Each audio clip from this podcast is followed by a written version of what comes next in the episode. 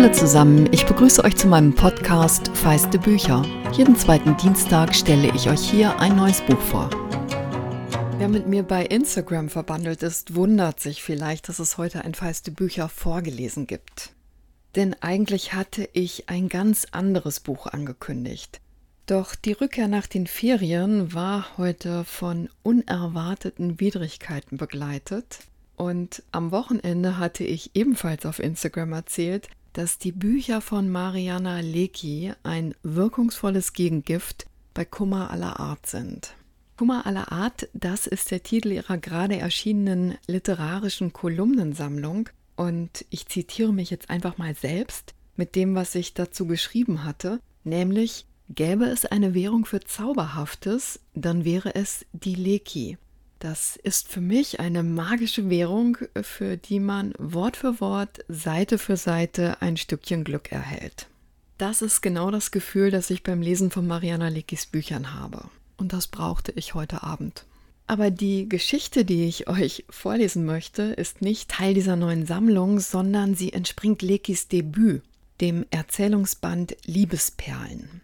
Der ist am 7. September 2001 erschienen und mit dem Wissen von heute ist es leicht zu sagen, dass die neuen Geschichten eine Unschuld atmen, die damals wenige Wochen später kaum vorstellbar gewesen wäre.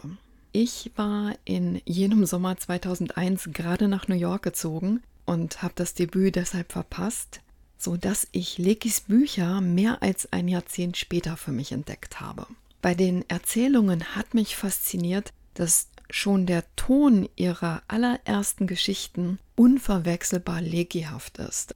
Das ist so eine Art geerdete Versponnenheit und heitere Melancholie, für die sie auch in ihren Romanen geliebt wird.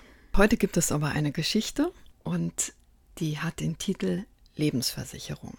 Lars hat jetzt eine andere, was heißt, dass nichts jemals wieder gut wird. Er habe nicht damit gerechnet, sagt er am Telefon. So schnell eine andere, nach achteinhalb Jahren mit mir. Er wolle es mir sagen, damit ich nicht erschrecke, wenn ich ihn treffe mit der anderen im Arm. Lars sagt, du sollst wissen, ich gehe jetzt woanders hin. Ich sage, ja. Und ich sage, dass ich jetzt ebenfalls gehen müsse, sofort, weil es gleich zumacht. Beeilung, sagt die Kassiererin, Feierabend. Ich kaufe Tütenbrot und tiefgefrorenes Chop Sui. Vor der Tiefkühltruhe stehen zwei alte Damen, die eine hat ein gefrorenes Huhn im Arm.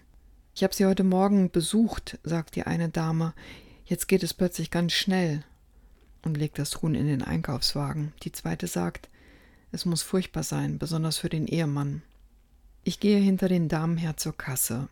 Während die Damen zahlen, probe ich in der Schaufensterscheibe das Lächeln, das ich ihm schenken werde, wenn ich ihn treffe, mit der anderen im Arm. Dann zahle ich. Dann wird zugemacht. Ich reiße die Chop Sui Packung auf und schütte den Inhalt in eine Pfanne. Lars hat mir eine CD geschenkt, vor zwei Monaten, auf der einer singt, dass er 2000 Stunden lang getrunken, geraucht und gebetet, flussauf und flussabwärts nach einer gesucht habe und dass es jetzt aber endlich vorbei sei. Ich drücke auf die Repeat-Taste und klopfe mit dem Kochlöffel auf einen vereisten Klumpen aus Glasnudeln und Hühnerfleisch. Ich drücke auf die Repeat-Taste. Und jetzt bin ich dran mit 2000 Stunden lang trinken, rauchen, beten und suchen, flussauf und abwärts. Lars hat jetzt eine andere. Das heißt, dass nichts jemals wieder gut wird, sage ich meinem Freund am Telefon. Daraufhin fährt mich der Freund an einen See, auf dem Schwäne schwimmen mit ihren grauen Kindern. Aber es ging doch nicht mehr mit euch, sagt der Freund. Es ging nicht mehr, sage ich. Aber jetzt geht nicht nur das nicht mehr, sondern überhaupt nichts. Der Freund hat Wein mitgebracht und versucht mit einem Messer den Korken in die Flasche zu drücken. Das ist anstrengend. Der Korken sitzt fest und das Gesicht des Freundes wird rot und bekümmert. Ich sage, dass ich nicht mehr schlafen kann. Wenn ich auf dem Bauch liege, drückt es vorne, und wenn ich auf dem Rücken liege, drückt es hinten. Was drückt? fragt der Freund. Dass er immer da gewesen ist, sage ich, und jetzt ist er nicht mehr da. Es war dir langweilig mit ihm, ihr hattet euch nichts mehr zu sagen. Das hast du gesagt, und zwar mehrfach, sagt der Freund. Ich sage, dass alles, was langweilig war, im Grunde gar nicht langweilig war, und immer wenn es nichts zu sagen gab, sei das im Grunde ein beredtes Schweigen gewesen. Ein beredtes Schweigen, sagt der Freund. Der Korken rutscht in die Flasche und der Wein schwappt über. Der Freund guckt auf seine Schuhe, die Schuhspitzen sind voll roter Tropfen. Bitte schlaf bei mir, sage ich. Ich neige zur Schlafwandelei. Wir kaufen mehr Wein und Pizza. Vor der Tiefkühltruhe stehen die beiden Damen und die eine Dame sagt, es geht rapid zu Ende mit ihr. Die, die das vereiste Huhn im Arm hatte, seufzt und guckt in die Tiefkühltruhe. Der Freund fragt, ob wir Hawaii nehmen sollen oder lieber Salami. Ich zucke die Schultern. Der Freund umarmt mich. Das ist nicht leicht, denn er hat eine gefrorene Salami-Pizza in der einen und eine gefrorene Hawaii-Pizza in der anderen Hand. Ich zeige dem Freund alles, was von Lars ist. Wir gehen durch meine Wohnung wie durch einen Streichelzoo. Ich zeige auf den Toaster, das Bild von Edward Hopper, die englischen Romane, die ich zum Geburtstag bekommen habe, einen Sessel. Ich weise insbesondere hin auf den achteinhalbjährigen Fikus und halte einzelne Socken hoch. Was machen wir jetzt? fragt der Freund. Ich weiß nicht, sage ich. Fernsehen vielleicht? Dann kommen mir die Tränen bei der Werbung für die Miracoli-Familie. Der Freund hat gerade eine Verhaltenstherapie gemacht wegen Prüfungsangst. Er sagt, wir schreiben eine Liste ich soll eine Liste machen mit all den Dingen, die untragbar waren. Mir fällt nichts Untragbares ein und deshalb übernimmt der Freund die Liste. Er schreibt, untragbar war sein lächerlicher Zorn auf Fruchtfliegen über dem Biomüll. Untragbar war seine Mutter. Untragbar war seine Angewohnheit, sich die Füße zu waschen, bevor er mit dir ins Bett ging. Das habe ich erzählt? frage ich. Ja, und zwar mehrfach, sagt der Freund. Er schreibt, untragbar war sein Nachname Untragbar war seine Nörgelei über die grundsätzliche Schlechtigkeit der Welt. Das alles schreibt der Freund und dann sieht er mich an und prüft, ob es schon wirkt. Ich denke, dass Lars Mutter durchaus ihr Gutes hat und ein spröder Nachname ebenfalls. Ich denke, dass Fruchtfliegen eine Zumutung sind und die Welt- und Fußgeruch auch. Das alles sage ich dem Freund nicht und mache ihm ein Klappbett. Und dann wird es schlimm. Es drückt hinten und vorne. Und ich rufe Lars an, ein letztes Mal, und hoffe, dass er nicht da ist und dann ist er nicht da. Der Freund sagt, er bleibe erstmal. Er schläft auf dem Klappbett im Wohnzimmer und ich schleiche um ihn herum. Während er schläft, stelle ich mich auf die Zehenspitzen und hole aus dem Regal hinter dem Klappbett Gedichte, in denen von schreienden Herzen die Rede ist, von Herzen, die am Dorngestrüpp aufgehängt werden und von Herzen in Händen, weil nichts wieder gut wird und ich dagegen weder schlafen noch sonst etwas tun kann, setze ich mich vor das Klappbett und das Regal und lese mir die Titel der Bücher rückwärts vor. Leise, damit der Freund nicht aufwacht. Als es ganz schlimm ist, bringt mich der Freund zu einer Psychiaterin. Ganz schlimm ist es, als ich in der elften Nacht zusammengerollt vor dem Klappbett finde, dass Lars das Leben mitgenommen hat und es rapid zu Ende gehen muss mit mir. Ich nehme einen Schuhkarton und gehe in die Küche, ziehe die Besteckschublade auf und schütte sämtliche Messer in den Karton. Davon wird der Freund wach. Er steht in der Tür und fragt, was ich da tue. Ich erkläre ihm, dass die Messer weg müssen, weil ich glaube, es müsse rapid zu Ende gehen mit mir, weil ich zur Schlafwandelei neige. Ich sage, ich habe auch Angst vor den Fensterbänken. Wir verkleben den Karton mit Paketband und stellen ihn unter das Klappbett. Was macht man mit Schlafwandlern? fragt der Freund. Lars hat mich an den Schultern gefasst und ist schon alles gut, geflüstert, erkläre ich. In Ordnung, sagt der Freund. Und jetzt schläft der Freund auch nicht mehr. Er sitzt im Klappbett und bewacht die Fensterbänke. Die Psychiaterin verschreibt Tabletten mit der Auflage, den Beipackzettel nicht zu lesen. Eine halbe täglich, sagt sie. Im Auto lesen wir den Beipackzettel. Die Tabletten wirken gegen Depressionen und innere Erregungszustände. Während der Freund die Rückspiegel einstellt, lese ich ihm die Nebenwirkungen vor. Schluckbeschwerden, Durchfall, Zittern, Störung der Sexualfunktion, Nesselsucht, Haarausfall, vorübergehende Bewusstlosigkeit, Gähnen. Na denn, sagt der Freund und schlägt mir auf den Schenkel und fährt los. Zu Hause lege ich mich ins Bett. Der Freund setzt sich mit einem Teller auf den Bettrand und holt ein Taschenmesser aus der Hosentasche. Ich kann doch noch nicht mal Brot schneiden, sagt er. Und jetzt dieser Fisselskram hier. Er drückt die Messerspitze mit aller Kraft in die Mitte der Tablette. Sein Gesicht wird rot und bekümmert. Die Tablettenhälften fliegen durchs Zimmer und verschwinden. Das passiert auch bei den nächsten Tabletten. Schließlich kriechen wir auf dem Boden herum und finden acht Tablettenhälften. Der Freund bringt ein Glas Wasser und ich schlucke eine halbe Tablette. Dann sitzen wir auf dem Bett, sehen uns an und warten auf mindestens Nesselsucht und Haarausfall. Wenn es schlimm wird, bin ich gefragt, sagt mein Vater am Telefon. Ich erzähle ihm von Lars und der anderen, von nichts und jemals vom mitgenommenen Leben, von Messern, Fensterbänken und halben Tabletten, die zwar keine vorübergehende Bewusstlosigkeit, kein Gähnen und keinen Haarausfall auslösen, aber auch sonst nichts weiter. Mein Vater unterbricht mich und sagt, geh in einen Horrorfilm. In einen Horrorfilm solle ich gehen, weil so die vorherrschende Emotion kurzfristig durch eine andere ersetzt werde. Gut, sage ich und trage das dem Freund vor. Mein Vater redet nie so mit mir, sagt der Freund und holt die Zeitung. Blair Witch Project läuft und ausnahmsweise das Schweigen der Lämmer. Der Freund erzählt, dass sich das Publikum bei Blair Witch Project in die Hose gemacht und seine Mutter beim Schweigen der Lämmer gekotzt habe. Nach dem Kino ist das Gesicht des Freundes rot und bekümmert und er sagt, dass zumindest er lieber an gebrochenem Herzen sterben möchte als am Herzinfarkt und dass die Idee nicht wirklich gut war. Nachts sitze ich im Bett und denke an Psychiater mit Maulkörben und gehäutete tote Frauen, an Lars und wie wir uns die Hand auf den Hinterkopf gelegt haben, wenn einer von uns sich nachts vor Referaten fürchtete oder vor dem, was bloß mal werden soll. Die Idee mit dem Film war nicht wirklich gut. Gekotzt haben wir auch nicht. Ich stehe auf und gehe auf Zehenspitzen am Klappbett vorbei. Ist schon alles gut, flüstert der Freund. Ich gehe zum Telefon, um Lars anzurufen ein letztes Mal und dabei zu hoffen, dass er nicht da ist. Und dann ist er nicht da. Wenn er eine andere hat, dann nimm dir einen anderen, sagt mein Vater am Telefon. Nur so zwecks Ablenkung und Selbstwert. Ich trage das dem Freund vor. Er sagt, aber nicht mich. Und wir gehen tanzen. Mich will keiner mehr, sage ich und trinke Weißwein. Der Freund rührt mit dem Zeigefinger in seinem Bierschaum herum. Ich gehe auf die Tanzfläche, weil es eine 80er-Jahre-Party ist, and the sun always shines on TV mich an Flaschendrehen in der Unterstufe erinnert. Jemand tanzt um mich herum und fragt, ob ich was trinken möchte. Gut, sage ich. An der Bar steht der Freund und sagt zu dem, der um mich herum getanzt ist, Guten Abend, ich bin nur der Bruder. Der Freund baut an einem Bierdeckelhaus. Der Tänzer ruft etwas in mein Ohr von Ausstrahlung und selten und Essen gehen. Ich denke an meinen Vater und den Selbstwert und diktiere dem Tänzer meine Telefonnummer in sein Handy. Dann können wir ja jetzt nach Hause, sage ich zu dem Freund und frage ihn, ob er wohl mitgehen würde zu dem Essen mit dem Tänzer. Der Freund fragt, ob er sich vielleicht mit einer Zeitung mit Loch an den Nebentisch setzen solle oder was. Nein, sagt er. Er werde aber sicherlich zu Hause warten. Drei Tage später ruft der Tänzer an und fragt, wie es denn mit jetzt wäre. Ich sage, warum nicht? Und dem Freund, dass die Idee mit der Zeitung und dem Loch doch im Grunde nicht schlecht sei.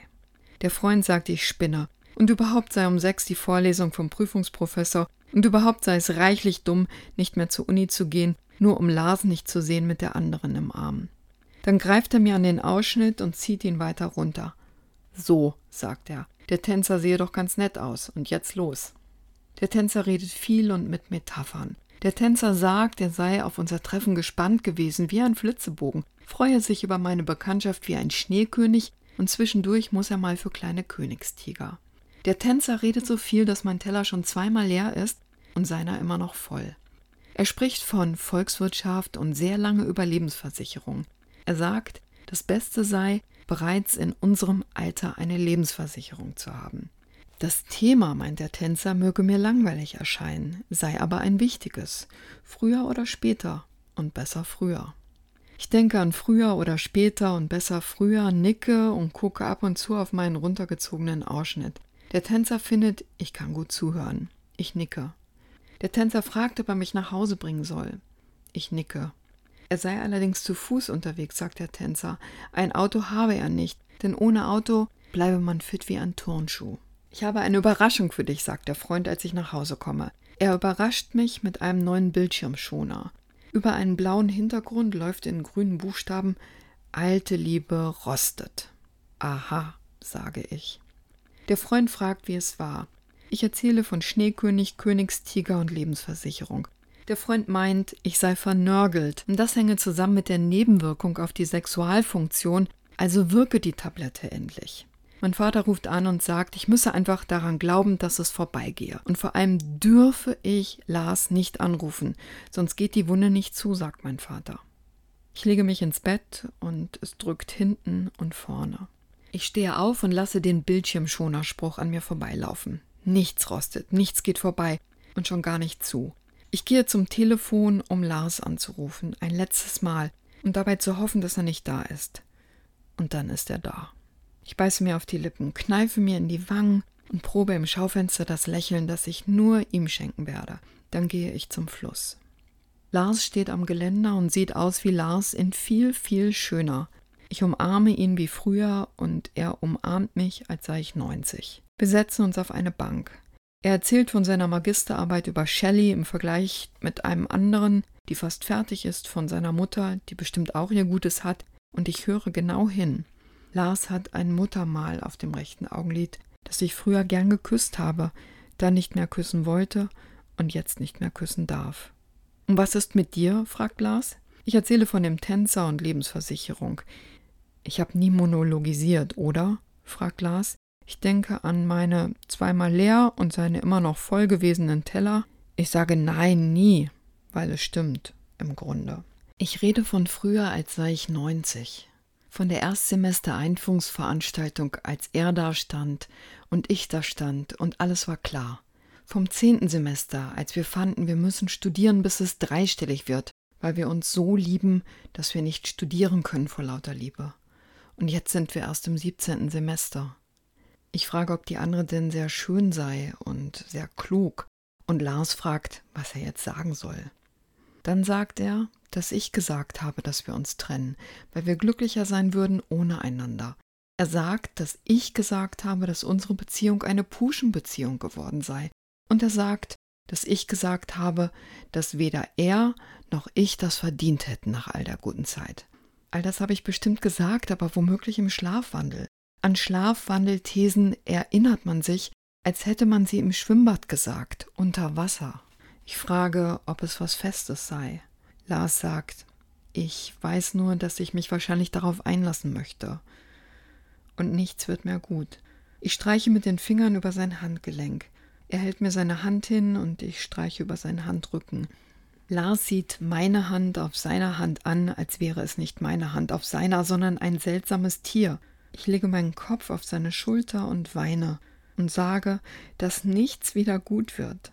Lars schluckt und blinzelt, wie er schluckte und blinzelte, als ich sagte, dass wir glücklicher sein würden ohne einander. Dann nimmt er meinen Kopf, den Kopf, auf den er die Hand gelegt hat, wenn ich mich nachts fürchtete vor dem, was bloß mal werden soll, und küsst mich knapp neben den Mund. Er küsst mich ziemlich lange knapp neben den Mund und sagt dann, er müsse jetzt gehen. Ich sage, ich müsse ebenfalls gehen, weil es gleich zumacht. Shop Sui, sagt Lars. Und ich sage, tiefgefroren. Lars bringt mich zum Bus. Der Bus steht schon da, ich steige ein, dann wird zugemacht. Ich halte meine Hand von innen gegen die Bustürfensterscheibe. Lars hält seine Hand von außen gegen die Bustürfensterscheibe. Und viel später sagt der Freund, schön, wie im Film. Beeilung, sagt die Kassiererin. Ich lege zwei Packungen Chop Suey in den Einkaufskorb. Die Dame, die das gefrorene Huhn im Arm hatte, sagt, es war absehbar mit 94. Die andere sagt, der arme Ehemann. Ich sage, guten Tag. Die Damen gucken mich an. Tag, Kindchen, sagt die eine. Die andere nickt. Der Freund fragt nicht, wie es war. Der Tänzer hat angerufen, sagt er. Ich habe gesagt, ich bin doch nicht nur der Bruder. Danke, sage ich. Der Freund nimmt die Chop Suey-Packung und schüttet den Inhalt in eine Pfanne. Mein Vater ruft an, ich erzähle ihm von Lars auf der Bank am Fluss. Der Freund steht mit dem Kochlöffel daneben und hört zu. Mein Vater sagt, dass das Gefühl des Defizitären irgendwann abgelöst werde durch ein Gefühl der Eigenständigkeit und dass ich das einfach glauben müsse. Da gebe es nichts. Ich trage das dem Freund vor. Dann essen wir Chop Suey. Dann geht der Freund und kommt mit chinesischen Glückskeksen zurück. Er knackt einen Glückskeks, auf seinem Zettel steht Glück wird ihres Weges kommen und sein Gesicht wird rot. Auf meinem Zettel steht, man wird ein Getränk nach ihnen benennen. Das Gesicht des Freundes wird bekümmert. Immerhin, sage ich. Der Freund lächelt. Ich lege die CD auf, auf der einer trinkt, raucht, betet und sucht. 2000 Stunden lang. Flussaufwärts, flussabwärts und defizitär. Der Freund sagt, er bleibe noch ein paar Nächte, um Messer und Fensterbänke zu bewachen. Ich drücke auf die Repeat-Taste. Der Freund und ich essen Glückskekse, und immer wird ihm oder mir Glück des Weges kommen und nach ihm oder mir ein Getränk benannt werden. Ich gähne. Hast du das gesehen? sagt der Freund. Es wirkt. Pass auf, gleich wirst du vorübergehend bewusstlos. Ich fasse mir in die Haare. Der Freund sagt, es ist noch alles dran. Liebesperlen von Mariana Lecki ist bei Dumont erschienen. Das Hardcover hat 108 Seiten und kostet 16,90 Euro. Ihr könnt auch zum Taschenbuch greifen. Da kostet es 10 Euro. Und nächstes Mal steige ich mit euch in die Untiefen der New Yorker Finanzwelt. Dann geht es um das Buch Treue von Hernan Diaz. Mit etwas Glück wird Feiste Bücher diesen August die 100.000 Listenings-Marke erreichen.